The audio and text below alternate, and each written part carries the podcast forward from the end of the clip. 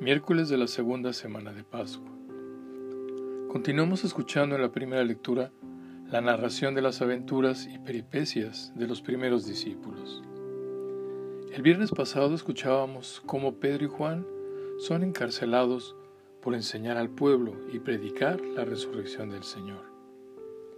Más adelante, las autoridades les van a prohibir hablar de todo eso.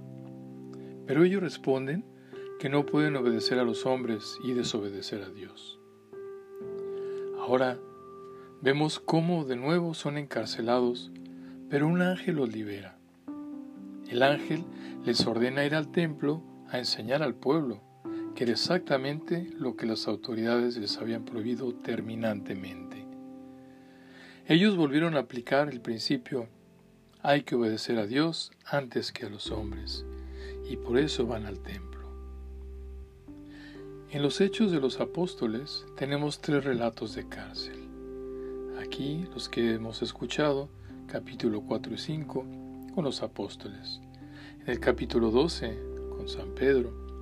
Y en el capítulo 16, con San Pablo. La memoria de la cárcel y la persecución están vivas en la iglesia de los Hechos de los Apóstoles, pues debió ser una experiencia corriente en los primeros tiempos de la iglesia. Sin embargo, la memoria de la cárcel va unida siempre a la liberación. Un ángel del Señor por la noche abrió las puertas de la prisión y los liberó. Convocado el Sanedrín, llega la noticia. Los hombres que pusieron en prisión están en el templo y enseñan al pueblo. Hay en todo el relato una clara insistencia en que los apóstoles enseñan al pueblo en el templo. Podríamos decir que los apóstoles se han apoderado del templo, y no como un lugar de culto, sino como lugar de enseñanza de todo el pueblo de Israel. ¿Qué nos deja a nosotros esta enseñanza?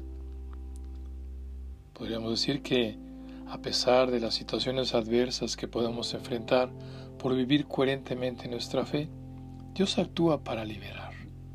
Envía a su ángel. Dos, que lo que nosotros tenemos que hacer siempre es obedecer a Dios y no a los hombres. Y tercero, se me hace muy importante, el ver a la iglesia no solo como lugar de culto, sino sobre todo lugar de aprendizaje. Aprovechar las oportunidades que se nos ofrecen, cursos, pláticas, grupos, etc., para crecer cada día nuestra fe. El contexto del Evangelio de hoy es la conversación de Jesús con Nicodemo, ese fariseo importante que va de noche a ver a Jesús. Vemos cómo después de invitarlo a nacer de nuevo, le revela ahora algo muy importante. El acto de amor más grande que Dios haya podido demostrar por el mundo, enviarle a su propio Hijo. Tanto amó Dios al mundo que le envió a su propio Hijo.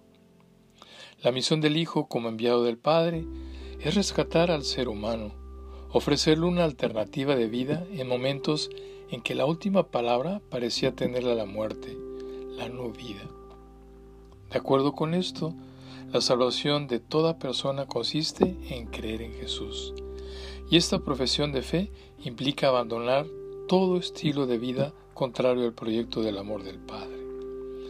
Conlleva generar a sí mismo alternativas de vida en ambientes donde imperan la mentira, el odio, el egoísmo, en fin, todo lo que conforma el antiproyecto de Dios. San Juan nos dice algo importante. Como dijimos, tanto amó Dios al mundo.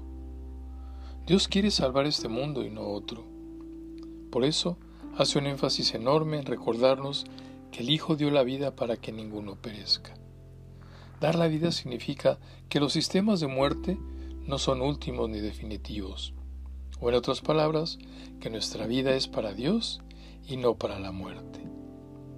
En ese tiempo en que la vida se ve amenazada, la palabra de Dios nos recuerda que somos muy importantes para Él, que Él nunca, nunca nos abandonará. Por eso dice el Salmo, haz la prueba y verás qué bueno es el Señor. Pues yo te invito en este tiempo a hacer esa prueba, confiar en Él, Abre los ojos y date cuenta que en la historia, a pesar de los momentos difíciles por los que hemos atravesado, Él siempre se ha hecho presente, que Él te ama sobre todas las cosas. Como decía Pablo, me amó y se entregó por mí. Y que eso te mueva a la confianza, a ponerte siempre en sus manos, obedecer a Dios y no a los hombres.